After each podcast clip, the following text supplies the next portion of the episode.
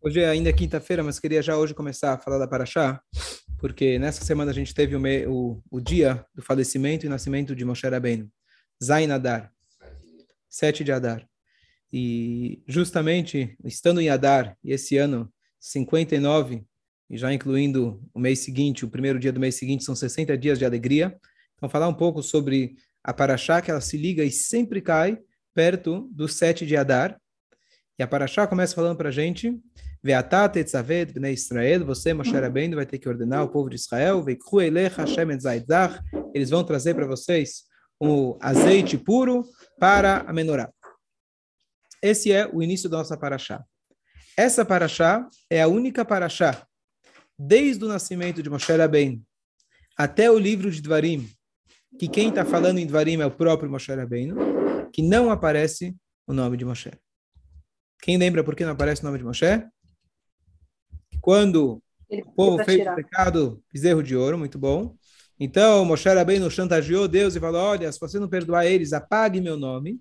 Daqui a gente vê a força da palavra, mesmo que Deus perdoou eles, mas já que Moshe Rabbeinu chantageou e falou, apaga meu nome, então Deus apagou o nome de uma paraxá da Torá e não aparece o nome de Moshe Rabbeinu.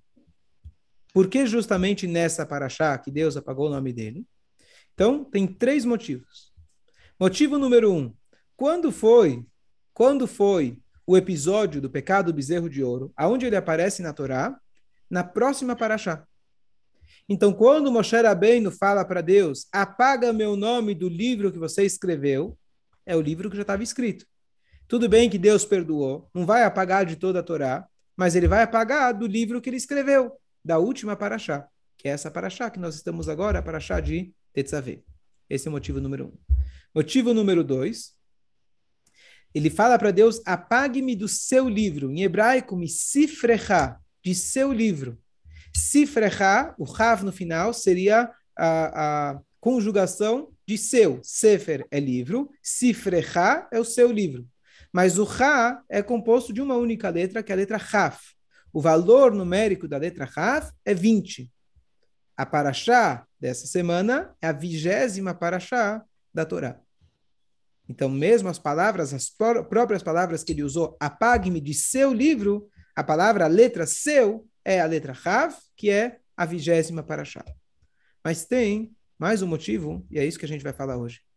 O motivo que Deus apagou o nome de maneira clara de Moshe Rabbeinu dessa Paraxá é porque essa Paraxá sempre cai próxima do dia 7 de Adar, que é o dia que Moshe Rabbeinu faleceu. Então é uma alusão, a falta do nome de Moshe Rabbeinu de maneira clara é uma alusão à falta de Moshe Rabbeinu. E aqui a gente vai entrar num conceito super importante, que é o conceito de liderança. O que fazer quando não temos um Moshe? O que fazer quando a gente não tem líderes? Ao longo de todas as épocas foi difícil ter bons líderes. Mas hoje, mais do que nunca, falta lideranças. Vamos pegar dentro do nosso meio, meio judaico.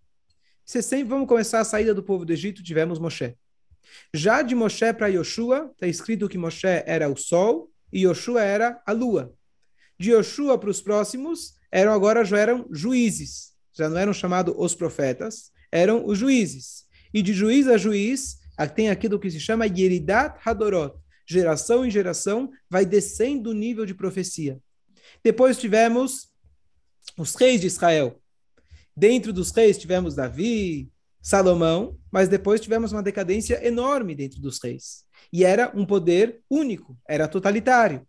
Depois que terminou a época dos reis, agora já pulando já para o final é, da destruição do segundo templo, você tinha aqueles que eram chamados, aqueles que eram chamados os Tanaim, os rabinos da época da Mishnah. E agora já não era mais uma única liderança em Israel. Já estava na Babilônia, alguns ficaram em Israel, e já não era totalmente unificado. E conforme o tempo foi passando, você vai descendo o nível de liderança, simplesmente também pelo fato que o povo foi se espalhando cada vez mais. Então, falta para nós o conceito de liderança, e conforme o tempo vai passando, o nível de profecia vai descendo e o nível da força do líder vai descendo também. Então, a pergunta, e o que a gente vai extrair dessa passagem, do falecimento e da ausência do nome de Moshe Rabbeinu da Paraxá, é qual é, o que, a Torá está sugerindo para nós quando você tem a falta de Moshe na Paraxá, quando você tem a falta de Moshe na sua vida como um todo. Esse vai ser o tema que a gente vai discutir. Fala, é, Mordecai. Então, a primeira coisa que a gente vai falar, será que Deus realmente castigou Moshe Rabbeinu? Moshe Rabbeinu ele se colocou em risco para proteger o povo. Ele quebrou as tábuas para proteger o povo. Ele ameaça, ele chantageia Deus porque ele ama o nosso povo. Então é claro que Deus, no final das contas, ele está feliz com a atitude de Moshe Rabbeinu. No final de toda a Torá, tem uma alusão no último versículo da Torá que Deus concordou com o fato que Moshe Rabbeinu quebrou as tábuas. E quando Moshe Rabbeinu demonstrou que ele ama mais o povo do que o seu contato pessoal com Deus, Deus, com isso, encontrou a grandeza em Moshe Rabbeinu. Então, com certeza, não é que Deus falou, bom, já que você falou uma coisa errada, eu vou tirar o teu nome da Paraxá. Na verdade, é bem pelo contrário. Qual é a primeira palavra de toda a nossa Paraxá? É Veatá. O que é Veatá? E você. Deus não chama Moshe Rabbeinu pelo nome. Nome é uma convenção. Nome é como os outros me chamam. Se eu estou sozinho, não preciso de nome. Nome é apenas uma parte exterior minha. Nome também a gente pode usar como questão de um adjetivo. Quem sou eu? Bom, eu posso ser um pai, eu posso ser um filho, eu posso ser um irmão, eu posso ser um rabino, eu posso ser babysitter, eu posso ser motorista, depende do que eu estou fazendo. Não define a mim. Então, o nome, ele, de, ele, ele define uma parte muito exterior minha. Como as pessoas me chamam. Pode ser de doutor, pode ser de senhor, pode ser de papai, pode ser de irmão, pode ser de querido. Então, o nome nosso define algo muito superficial de nós. Então, quando a gente chama ele de Moshe, é algo ainda exterior ao próprio Moshe. Nessa paraxá, Deus vira e fala para ele, Veatá e você. Se referindo que a ausência de Moshe Rabbeinu é apenas superficial. E pelo contrário, não só que Moshe Rabbeinu não deixa de aparecer nessa paraxá, ele aparece, mas com a, sua, com a presença mais profunda. Com a sua essência, ele aparece nessa paraxá. E agora a gente vai elaborar um pouco nisso. Alguma dúvida? Algum, algum... Dúvida não? Michel? Ok. Foi embora? Posso fazer uma pergunta, Rabino? Pode, Jacob, pode falar. This meeting is being recorded. A tua pergunta é, é muito importante a gente esclarecer, mas de Moshe Rabbeinu, quando a gente vê, aparentemente, alguns erros de Moshe Rabbeinu. Então, é, a gente não pode julgar Moshe Rabbeinu como a gente julga a nós mesmos. Quando a gente está falando que a, a Torá, a Torá enfatiza um, um, erro, eventualmente, aparente de Moshe Rabbeinu, esses erros é como eu pegar uma toalha de seda e tem uma manchinha milimétrica que aquilo acaba desvalorizando a toalha de seda. Agora, você tem uma toalha de plástico, uma toalha de qualquer, se tem uma mancha enorme, não vai desvalorizar, porque ela já não tem tanto valor. Então, quando a Torá foca, eventualmente, em algum erro de Moshe Rabbeinu, é muito mais para ensinar para nós do que a gente apontar o dedo e falar, ó, oh, Moshe Rabbeinu errou, eu também posso errar. Moshe Rabbeinu também era humano. Sim, Moshe Rabbeinu ele era humano, mas ele é descrito na Torá como meio anjo, meio humano. Dentro de todos os nossos profetas, ele é chamado literalmente meio anjo, porque ele ficou 40 dias, 40 noites sem comer, sem beber, sem dormir e estudando o Torá. Imagina, Deus falando, ele não adormeceu. Imagina um shiur de 40 dias. Isso aqui já é mais milagroso que ficar sem comer. Quanto tempo você aguenta ficar escutando o shiur e sem adormecer? Mas era bem, não... depende de quem está falando. Não sei, será que Deus dá um bom discurso? Deus, não sei, não sei. Mas Moshe Rabbeinu, ele ficou lá. Então, é mais o aspecto, quando a Torá conta para a gente uma falha, entre aspas, Moshe Rabbeinu, é muito mais para nós aprendermos o que não fazer, é, ou que é, é, é, é, um erro era muito pequeno em relação a Moshe Rabbeinu, mesmo assim Deus foi severo com ele, muito mais para nós, etc. Mas não de forma nenhuma para apontar o erro dele. E sequer quando a gente fala mesmo de perversos na Torá, a Torá não quer nem contar mal de ninguém. Quando a Torá fala mal de qualquer indivíduo ou pessoa, atitude, é muito mais para ensinar para nós do que apontar o dedo para o que fulano fez. Complementando isso que você está falando, acho que é bem importante tocar nesse assunto Aaron foi, foi homenageado por ser sacerdote, por ser o irmão mais velho e, e, e ver o sucesso de Moshe Rabbeinu. Sim, sim.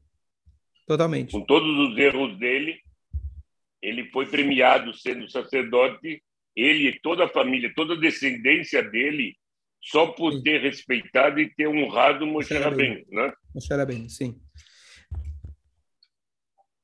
Então, o ponto principal dessa paraxá é, na verdade, a gente entender que tem duas formas de liderança. Tem a liderança numa posição social, e aqui é super importante, trazendo isso bem, bem para o nosso dia a dia, que muitas vezes a gente abre o jornal e fica o tempo todo focando quem é o líder do Brasil, quem é o presidente, quem são os candidatos, e a gente passa uma vida inteira depositando nossa confiança, nosso futuro nas mãos de seres humanos. E a gente acha que eles mudando vai mudar o nosso destino, nosso futuro. Com certeza a democracia é maravilhosa. Com certeza é importante a gente saber em quem a gente vai votar.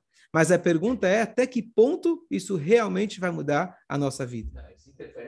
Eles interferem na nossa vida. A pergunta é quanto da minha vida eu permito que eles interfiram. Sim, tem coisas que eles vão interferir. A pergunta é quanto da minha vida eu vou depositar a minha confiança e a minha vida girar em torno disso. Eu perco muitas vezes muito mais tempo dando opinião, é, é, é, tomando partidos é, é, em, em, em, relação a algum dos lados, e isso consome muito mais tempo. Se eu usasse esse momento para trabalhar, eu ganharia muito mais dinheiro com governo, sem governo, direita, esquerda, meio, cima, atrás você estaria concentrado naquilo que é seu. Então, a liderança, por melhor que ela seja, ela ainda não é suficiente.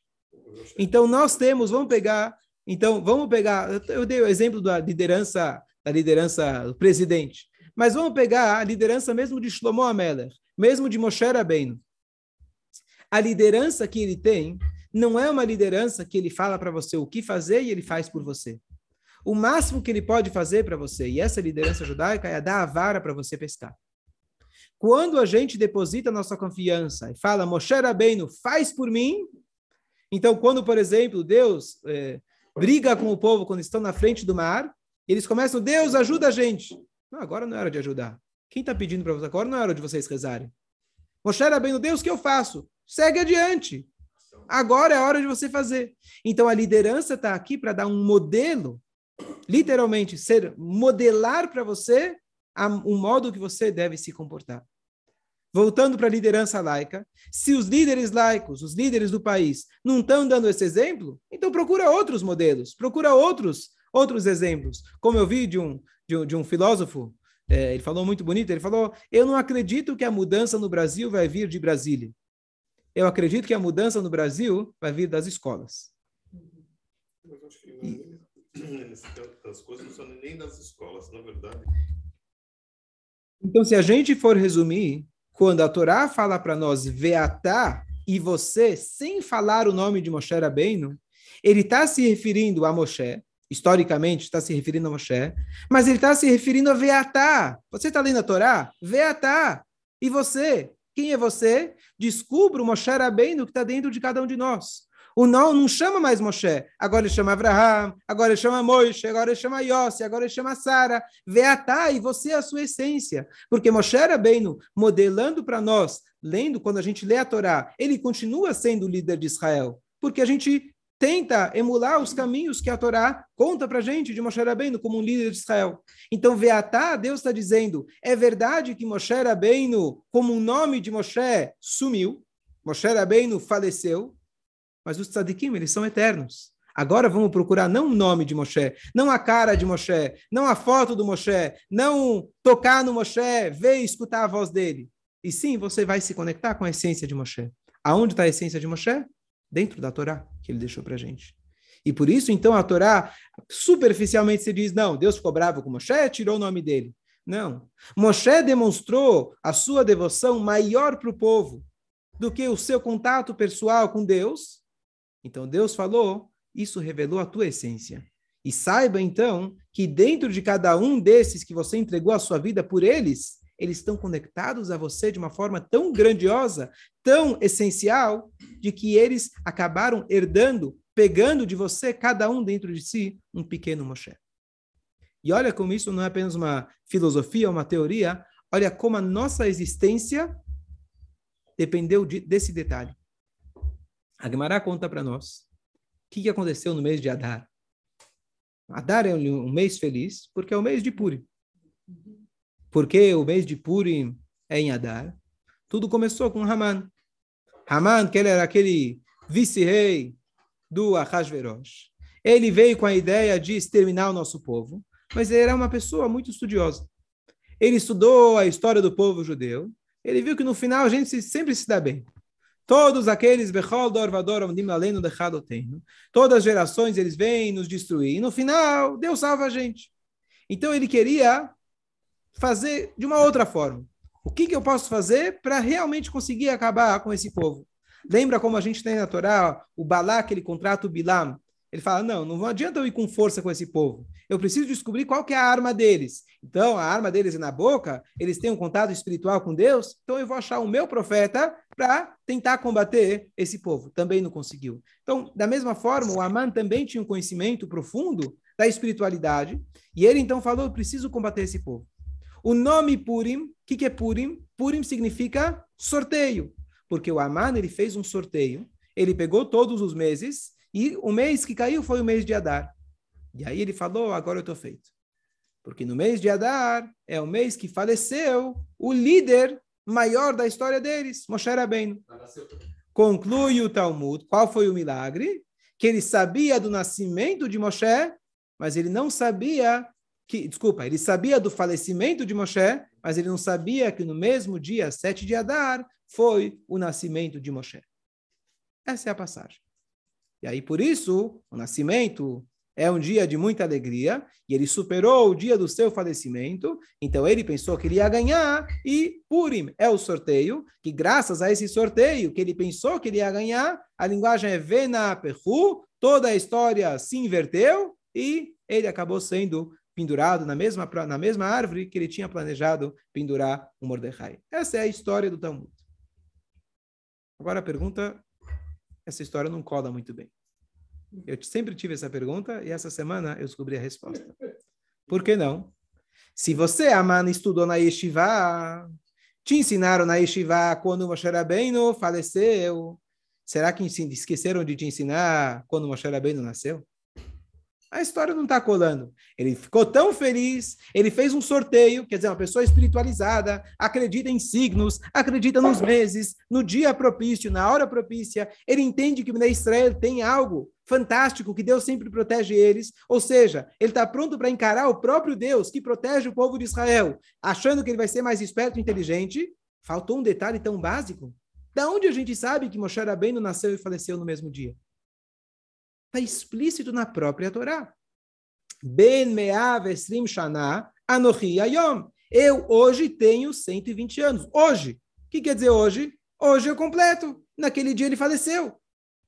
Se, se o Aman ele tinha tanto conhecimento do dia que o dia sequer consta na Torá qual foi o dia, mas ele conseguiu descobrir pelos cálculos que o Talmud conta, então vai ver que o Aman estudou na Yeshiva, ou pelo menos entrou no Google para descobrir. Então, se ele soube a Gemara, acha que não sabia a própria Torá?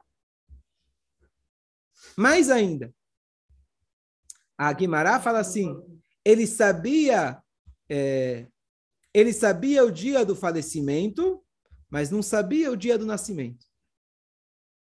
Que, que vem primeiro? Nascimento.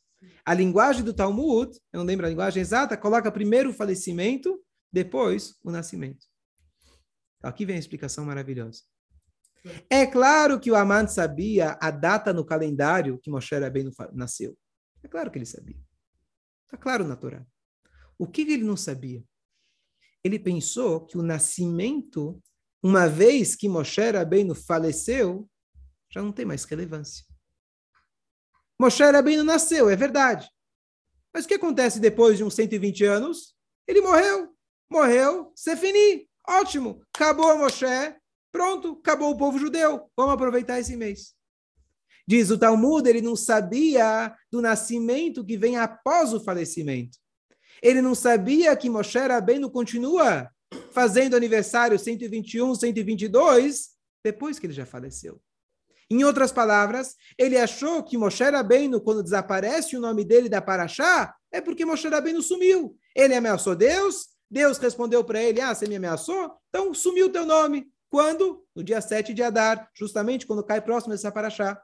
Essa foi a interpretação do Aman. Não tem o nome de Moshe? Moshe não faleceu? Acabou, Moshe. Foi uma glória do povo de Israel? Foi bons momentos? Agora acabou a glória. Agora é minha vez. Vem a Paraxá ensina para a gente Veatá Tetzavé. Veatá sem falar o nome. Se você lesse apenas essa Paraxá, você nem saberia para quem está falando. Veatá, será que é para Moshe? Será que é para Aaron? Será que é para fulano? Não está claro. Mas é justamente a Torá. Hã? Ou para quem lê mesmo, perfeitamente. Então diz a Torá Veatá, Veatá Tetzaveh, a tua essência, Moshe Rabbeinu. Apesar de teu nome não estar tá aqui, aludindo, apesar do teu corpo não estar tá aqui fisicamente, o povo não está te vendo, não está te olhando, Moshe Rabbeinu continua mais presente hoje do que qualquer pessoa na história da humanidade. Moisés, tem pessoa mais falada no mundo do que Moisés? A Bíblia é o livro mais vendido. Então, Aqui a gente vê o conceito do que, significa a eternidade da Torá. Às vezes, superficialmente, pode parecer que o povo judeu não está com tudo. Pode parecer que está faltando uma liderança. Tem momentos na nossa vida que a gente fala, eu preciso de alguém para me aconselhar.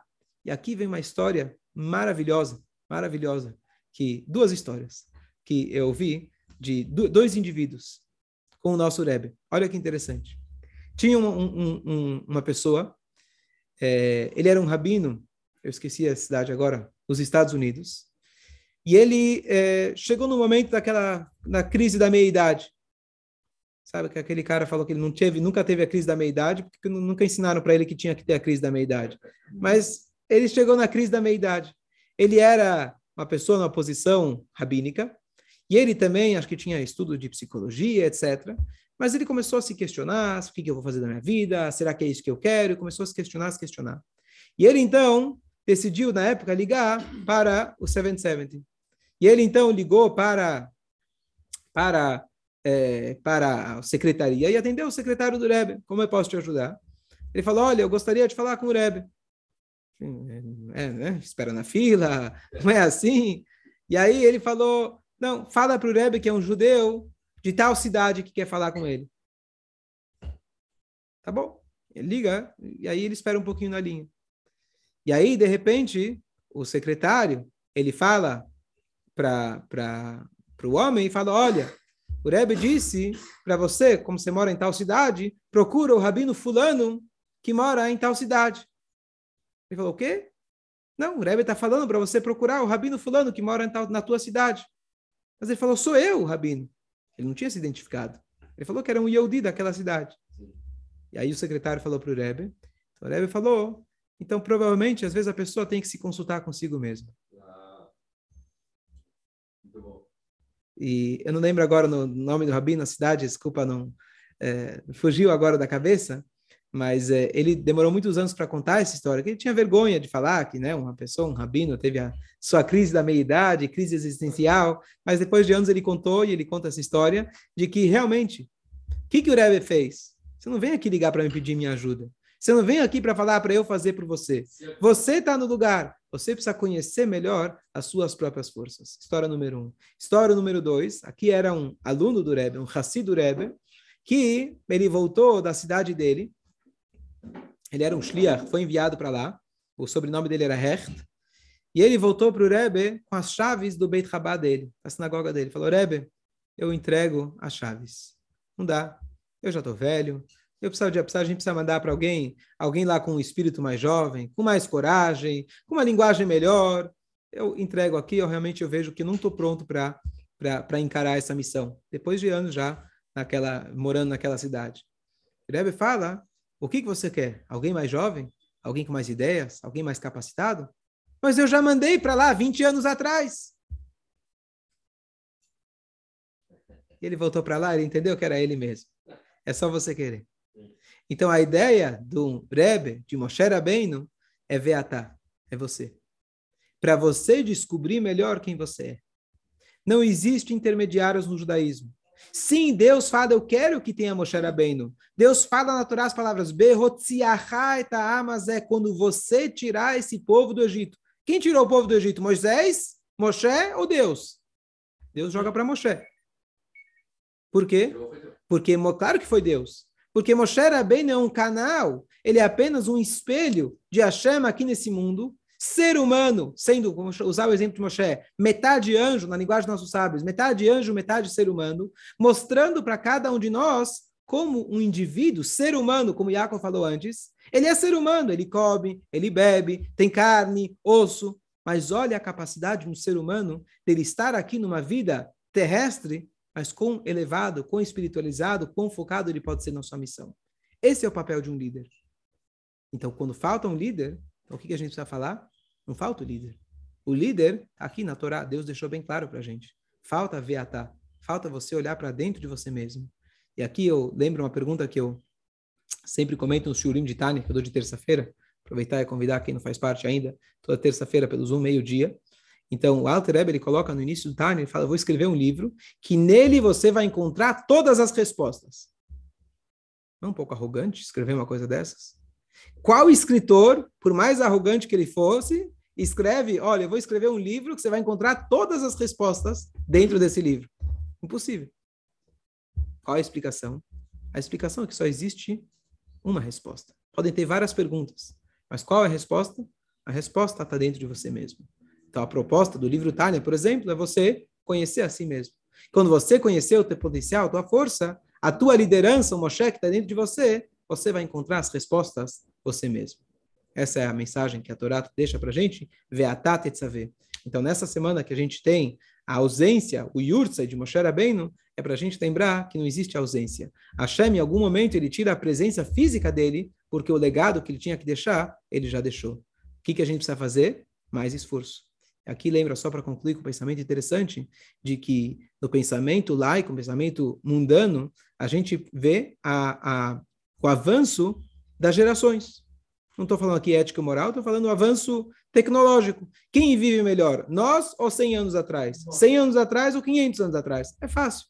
Então, o que, que a gente quer? Sempre estar tá recorrendo ao próximo. O jovem é quem sabe mexer com o celular. Eu sou o vovô, vou precisar do meu neto aqui para vir instalar esses negócios que eu não tenho ideia. A gente está sempre olhando para frente.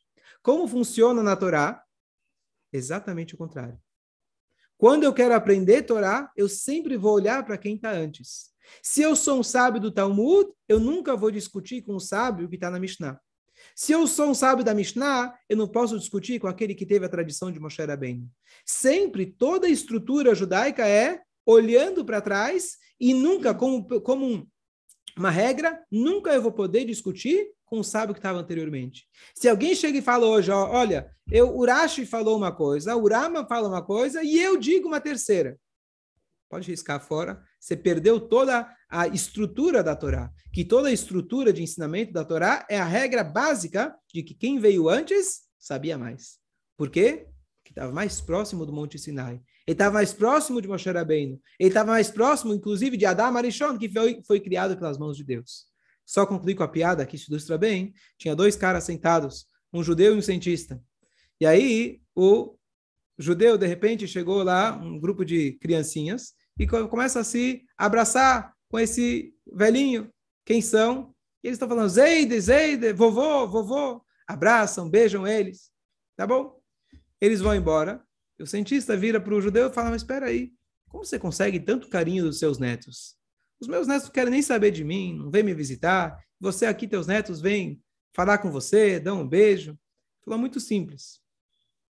A gente acredita que o homem veio de Adão. Adão foi criado por Deus. Vocês acreditam que o homem veio do macaco.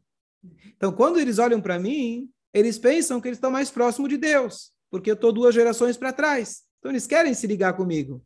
Você, quando eles vão, se eles vão ser seu amigo, está próximo de você, eles vão estar tá mais próximo do macaco. Então, eles querem estar distante de você o máximo possível. Então, apenas para ilustrar de que a ideia é de que o pensamento o pensamento mundano é de que a gente precisa ir para frente para a gente conseguir algo que o meu filho, o meu neto tem que eu não tenho. A Torá fala honre teu pai e tua mãe, honre teu professor. O teu professor você não pode discutir com ele. Se ele é o professor, teu professor menos ainda. Quanto mais para trás, mais próximo de Deus eles estavam. E no pensamento mundano é exatamente o contrário. Chega aqui a Torá fala para a gente, vou te dizer uma coisa. É verdade é verdade que o rabino da, do passado, você não pode discutir com ele. Você nunca vai discutir com Moshe. Você nunca vai discutir com Rabi Yoshua, Rabi Eliezer ou qualquer sábio que veio anterior a você. Mas, se Hashem te colocou no mundo mais tecnológico, mundano, mundanamente falando, fisicamente falando, mais avançado, é porque você tem uma capacidade diferente que eles não tiveram. Eles, lá no deserto, tinham Moshe. Depois entraram Israel, tinham Yoshua. Eles tinham o rei Salomão. Hoje quem temos? Estamos espalhados pelo mundo. Será que a gente tem um núcleo? Será que a gente tem, como tinha antigamente, o Supremo Tribunal de Jerusalém, que poderia dizer qualquer dúvida que vocês têm, vem até mim? Quanta discussão não tem? Então a gente não tem um núcleo centralizado, não estou falando nem de um único indivíduo, nem um núcleo eh, centralizado que ele é aceito por todos. Temos a Allahá, temos o livro, que nele a gente se baseia, claro que temos uma estrutura, mas não num modelo tão acessível como era antigamente. Não era uma única, uma única opinião que você seguia. Então o que acontece?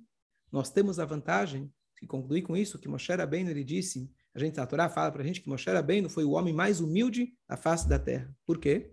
Então tem as explicações clássicas, mas uma explicação é que Moshe Rabbeinu, ele fez uma viagem na história. E ele viu em 2022 pessoas que poderiam estar agora trabalhando, ou poderiam estar na praia, eles decidem ficar para um shiur. Moshe Rabbeinu, ele fala o quê? Esse jovem tem um celular na mão, ele poderia fazer qualquer coisa e ele vai lá e escuta um shiur de Torá? Uma coisa no teto, uma coisa no deserto, uma coisa no Egito. Mas você ter esse acesso à modernidade, está no ápice do avanço, mas você conseguir ainda lembrar daquele primeiro, do Moshe Rabbeinu, isso não sei se eu ia conseguir aguentar. Os sábios do Talmud falam para gente, eu gostaria muito que Mashiach chegue, mas eu não quero estar nessa época. Eu não quero estar na época pré-Mashiach, porque é, um, é uma dificuldade muito grande. Qual que é o resumo de tudo? A gente precisa dos dois lados. Por um lado, estamos na época mais avançada, digamos assim, é, fisicamente, Baruch Hashem, a fome mundial diminuiu bastante, o nosso luxo, a nossa abundância que a gente tem é muito boa, mas a gente tem que sempre lembrar que eu só posso seguir adiante se eu não esqueço que aqueles que vieram antes, eles são a minha base. Diz para a gente a Torá. Talvez Moshe Rabbeinu não está aqui com a sua aparência, mas Veatá saiba que se você está numa geração sem a vida de Moshe no presente e palpável, é porque você tem Veatá. Você tem a essência dentro de você e você consegue carregar o legado dele para frente. Duas.